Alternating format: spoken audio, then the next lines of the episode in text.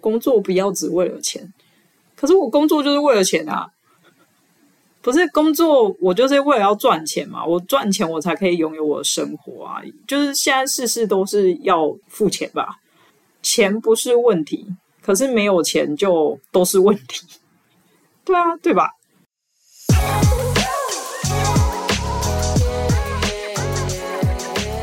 分享经验，分享爱，我是爱讲话的 Tech Diana 明达。想一窥科技业的经验，增长科普知识，那你就不能错过追踪 Tech PM 点 Amanda 的 Podcast 跟粉丝团哦。二零二四年新年快乐！大家已经想好今年要做什么了吗？还是你就选择 躺平过日子？Amanda 最近在学习慢活，尝试就是把自己的行程不要排到大满档。以前我常常都把七天都塞得满满满。然后一天里面还塞了三到五个行程，后来我就发现说超累的，还是因为我老了，就是你会觉得没有休息到的那种感觉，而且还蛮容易感冒的，就是身体状况就会非常非常不好。果然是真的老了，所以我最近就开始在学习“慢活”这两个字。其实我也是想要练习看看说有耐性这个技能，我就是没什么耐性。我都觉得我的耐性大概是在大学双主修修那个会计系的时候用光了。就从那次之后，我就发现我没有耐性了耶。所以，我们来看看二零二四年年底的 Podcast 的最终结果阿美达到底有没有练就这项技能？那我们继续看下去喽。第十五集，科技业老板的口头禅：老板，你讲的都有理，但我就是觉得哪里怪。我跟我老板这礼拜就是有呃聊 聊天的时候，我就跟老板提到说：“哎，老板，我这礼拜要讲这个主题。”他瞬间给了我一个扁嘴的脸，然后现场就一阵沉默。当下，当下我觉得害怕极了，而且又很尴尬，因为我不知道这个暗示到底是无奈还是叫我小心一点。可能他觉得说我就是准备要在这一集特别调侃主管一番，所以才会给我这个鸭子嘴巴。其实，我相信每个人在网络上，你下关键字，你下呃主管的口头禅，其实他蛮多，真的都是疯狂调侃的角度。好啦，就是你不能怪老板给我这样的鸭子嘴巴，就是他的确会这样想啊。毕竟，我就这一集就真的要用这个角度去讲，所以不能怪他。这个角度其实是从员工往上看老板，然后你会产生的那些一连串的 murmur。呃，这一集呢，我为了要追求平衡报道，所以我也会站在老板的角度，跟大家理性聊聊，说为什么老板会有这一连串的口头禅。综合一下，老板不是这么坏啊，我还是我还是需要有我的工作，所以我们要平衡报道一下，这样可以吗？在讨论这种话题的时候，Amanda 就是。一贯的作风嘛，我们就来不免俗的田野调查一下身边科技业朋友的回馈。这是我用情境来分类，我想用情境的分类可以更引起你心中那个共鸣。这次我分成五大类的情境。第一大类的话叫做讨论案子的时候，主管他的口头禅可能就是：“你们要自己想啊，不要总是要我给你们答案。”你这个想法很好，再多几个哦，你决定就好。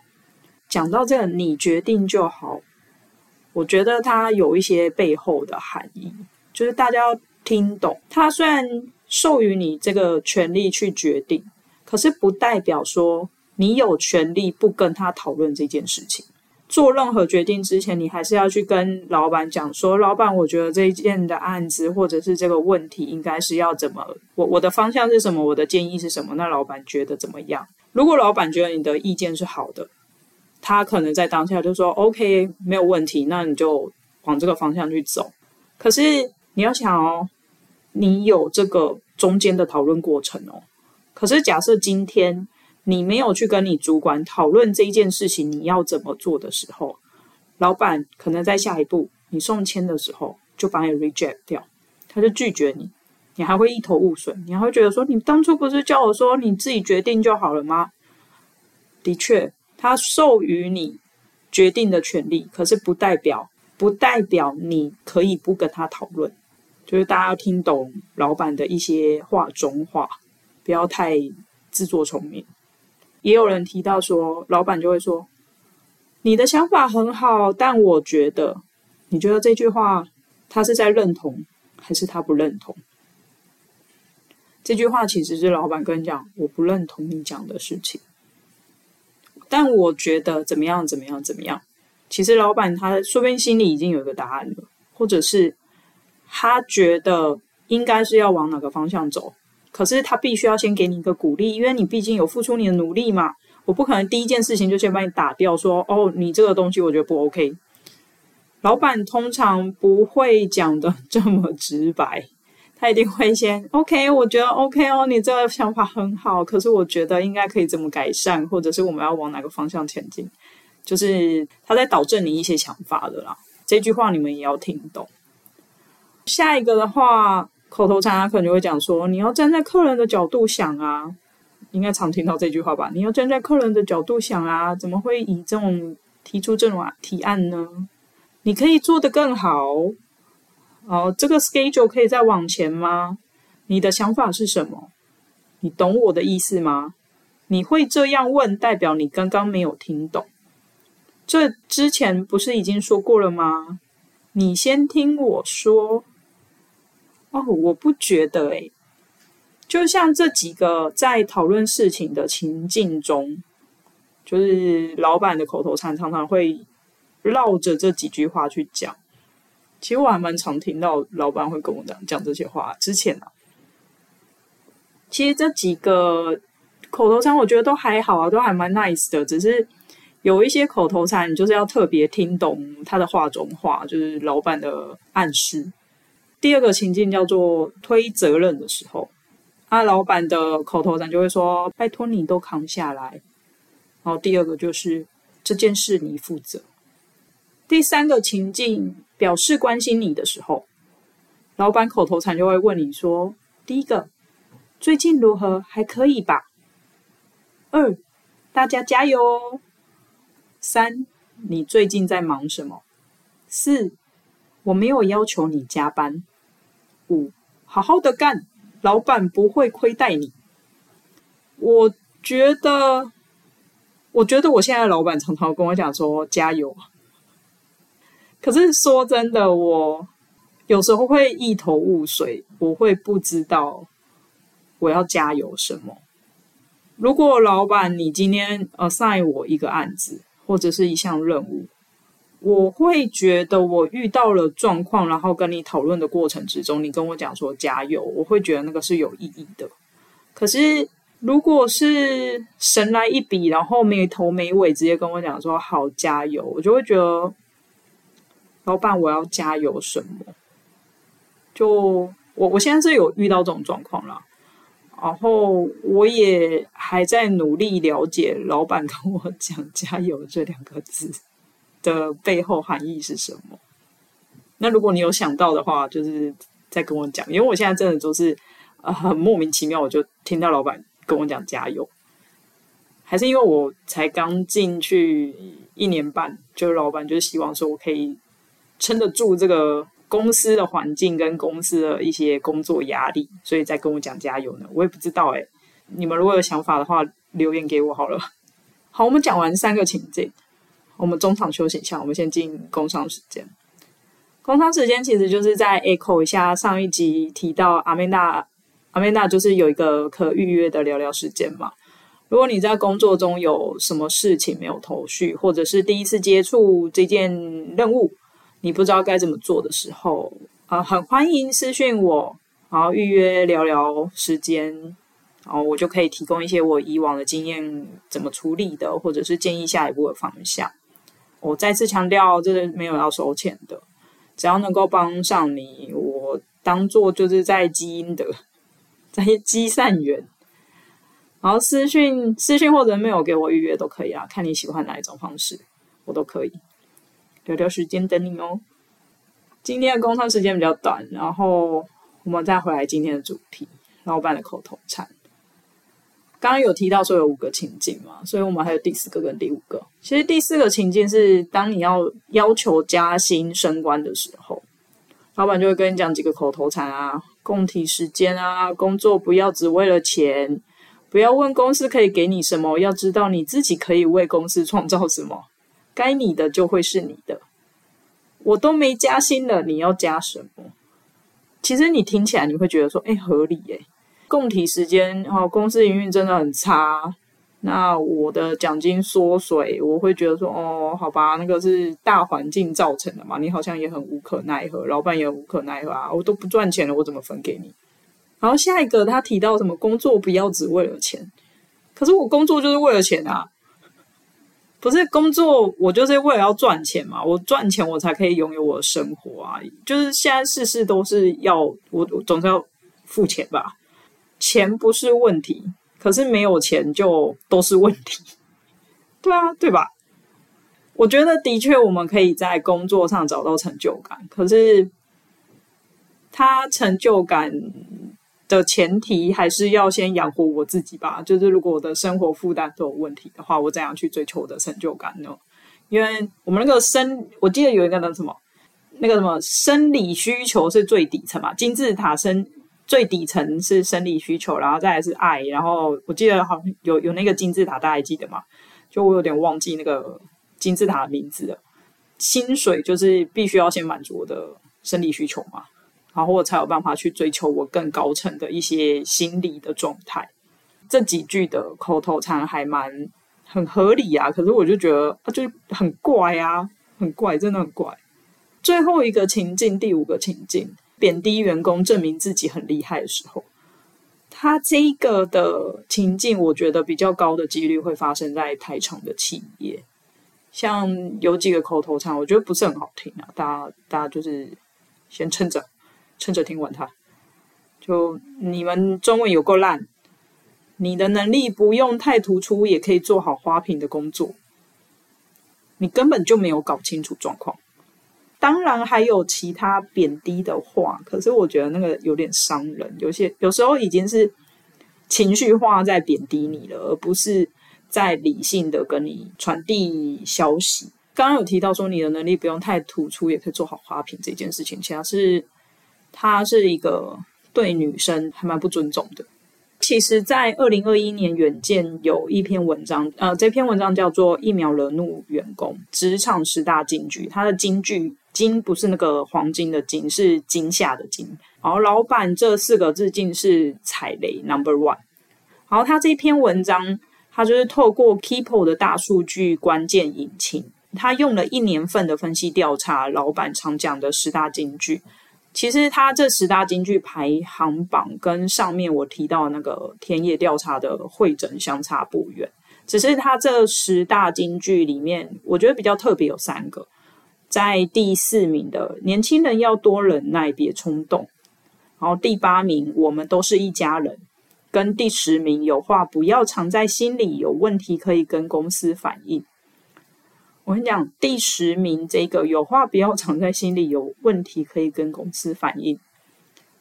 这真的很吃老板的个性。的确，你可以反映，公司永远会 open mind 的去接纳你的问题。你的确可以提，你也可以举手。重点来咯，你来跟我反映的后面的效应是什么？你可以跨级的去呃去反映没有错，可是，在高阶的主管，他可能下一秒就说，你会有这种反应，就表示你的一阶主管没有把我传递的消息传递清楚，所以我会去找你一阶的主管好好的聊聊。就你觉得这样的效应是你想要的结果吗？有没有很耐人寻味？有时候大家就是还是要看一下脸色啦，然后要观察一下你周遭的状况，跟稍微打听一下你每个主管的个性，我觉得会比较保命。好，那我们刚刚都是从员工去看老板的角度嘛，我们现在来转个念。你觉得老板为什么会讲这些口头禅？我们换位思考一下。现在换成你自己是主管，不管你现在是大主管或小主管，你下面就是带领一些员工，不管两个人、三个人、四个人，甚至一百个人，我们不管那个数量。可是你上面还有一个比你更高阶的主管，等于说你就是夹在中间的主管阶级。你上面的主管今天交派这个案子，说：“哦，我这案子三天后要提案。”或者是我内部宣导，今年因为公司营运状况不是很乐观，市场有萎缩的现象，所以导致员工的奖金缩水，或者是升迁制度需要停滞。今天如果你是这个夹在中间的主管，你该如何将这些讯息传达给你下面带领的员工？你是不是就会不自觉地讲出这些口头禅？夹在中间的主管，他常面临的一些立场，会有几个现象，就是我。上面主管给我的讯息，我到底可以跟下面的员工透明到什么程度？然后什么时候我可以那个时间点传递是最好的？啊，这些消息我讲出去之后造成的蝴蝶效应是什么？会不会造成恐慌？其实这都是中间主管被夹住，他一直在思考的立场。我们刚刚有讲到五个情境嘛，我们现在一一剖析主管的立场是什么？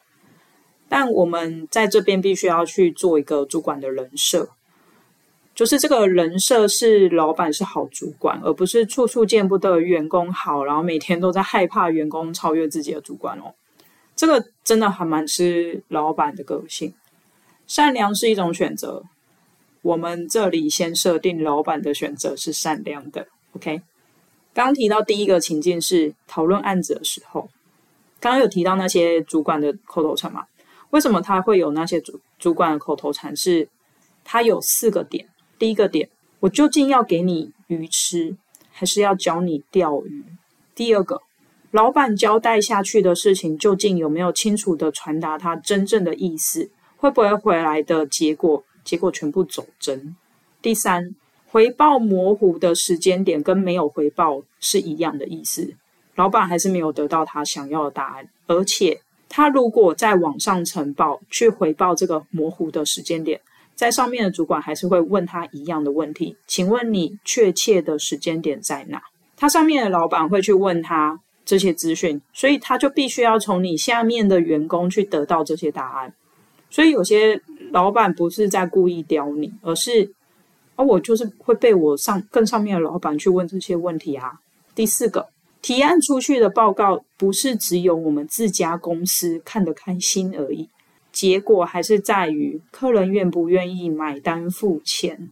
这再分两小点出来：第一个，客人买单付钱，公司才有收入，有收入如果有盈余，你才有你的额外的奖金嘛，或者是你的一些薪水啊，或者什么薪水当然是你一定要拿到的啦。可是那额外的呢？额外的 bonus 什么的，是不是？也是要看整体的营运状况，这是第一个小点。第二个小点是，假设客人买单了、付钱了，这样是不是可以凸显我们团队的卖力付出才有那个价值在？所以，其实，在讨论案子的时候，老板为什么会有这些口头禅？其实，我觉得我在猜了，这都是我自己个人观点，就是这四个点，大家要去站在老板的立场想。第二个情境是推责任的时候。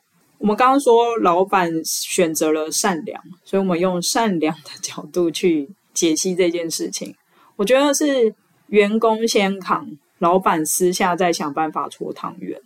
但这个很吃老板的个性，就是这老板的个性是不是属于会保护自己下面员工？如果不是，那我只能说，这时候老板不是选择善良的，而是选择明哲保身。这样解析可以接受吧？第三个情境。他在表示关心你的时候，三个状况我去猜。第一个就是还没有升上主管的时候，他可以选择自己要跟哪位同事当中午吃饭的饭友，或者是常接触的人。可是当上主管之后，他变说他要跟每个人都要认识，然后无时无刻都要跟员工尬聊，表示说：“哎，我都有在关心你哦。”他就只好用这些话去表示关心。第二。他关心的背后，其实在进一步了解你的工作负荷量是不是太轻，是不是太重。然后第三，激励员工，呃，大家还记得，就是刚刚有提到第五个，就是好好的干，老板不会亏待你，变相的激励员工，可以这样讲吧？我觉得他还是有激励的意味存在啦。老板选择善良，老板选择善良，我们很重要，我们要特别提到这个前提：老板选择善良。OK，好，第四个情景就是在要求加薪跟升官的时候。老板的出发点可能是在更高的主管就下达这样的指示跟讯息，就是现阶段他可能真的很难帮忙争取什么加薪或者是升职，可是他又不能直接讲得那么透明，他就必须要想另外一个方式把话说得比较好听，就会造成说员工有另外的想法，就是老板讲得很有力，可是我就是觉得不舒服，因为他没有办法给你实质的，那我就给你一个心灵层面更高层的境界。这样就变得话就会变得比较好听啊，主管可能就是夹在这中间，他就没有办法，所以他就只好先跟你讲一些这些未来的事、未来的可能性，给你一个饼。然后第五个情境，最后一个情境就是贬低员工，证明自己好棒棒的时候。其实这个情境我真的没有办法帮老板说好话，这个平衡报道我先投降，我做不了，因为这类型已经。嗯，它是属于从小到大的教育方式。网络上其实有一个短影片，它是在讲东方国家父母跟西方国家父母教育的差异。它西方国家的教育是用鼓励跟称赞的方式去激励小孩子往上爬，可是东方国家的父母，他可能是采用责骂跟贬低的方式教育小孩。在东方国家。生长的小孩，我觉得应该很低的几率可以得到爸妈的称赞。我们应该都是被贬低的方式成长的吧？在这边，我刚刚有提到说，我这个情境发生的几率在台厂的企业比较容易发生。以上，以上其实都是阿曼达个人的观点啊，你可以认同，也可以反驳，可是我都会回你说，你说的都是对的。你们应该听过“换了个位置就换了个脑袋”这句话，其实我还蛮认同这句话的，因为你在不同的位置接受到的讯息量一定会不太一样，而且你被赋予的任务内容也会不一样。你怎么可能还是会用以前位置的做事方式去完成进阶的任务？你又不是找死，你打电动总不可能一直用新手村的等级去打最后一关的大魔王吧？这跟自杀就是没有什么差异啊，所以我觉得，我觉得员工看主管跟主管自己本身的立场还是有差异啊。说不定你上面的主主管去看他更上面的主管，也是有更上面主管的口头禅啊。就大家都会有不同立场的口头禅啊。说真的。好，我在这边就先预告一下下一集 podcast 的主题。下一集的主题，阿美娜会讲土鸡学历也能进外商？问号，因为现在已经一月了，然后相信六月又有一批新的幼厨准备进入社会，我就来聊一下阿美达的经历，给幼厨们人生中找工作的一个方向。幼厨们，你们还没有找到工作？其实用“幼厨”这个称呼还蛮可爱的，我觉得我还蛮喜欢这个词的，就“幼厨”。可是如果你找到工作进入公司的话，我就会叫你小菜鸡。如果你喜欢这一集的话，不要忘记继续追踪 TechPM 点阿美达，还有分享给朋友哦。今天这集就到这边啦，期许有下一集的产出。我是爱讲话的 Tech PM Amanda，，不要忘记追踪我在 Spotify 跟 Apple 上面的 Podcast。同时也要追踪我在 Instagram 跟 Facebook 的粉丝团。如果有任何合作或者是悄悄话想要跟 Amanda 说的话，也可以 Gmail 给我 techpm 点 Amanda at gmail.com。欢迎大家写信来跟 Amanda 说话哦。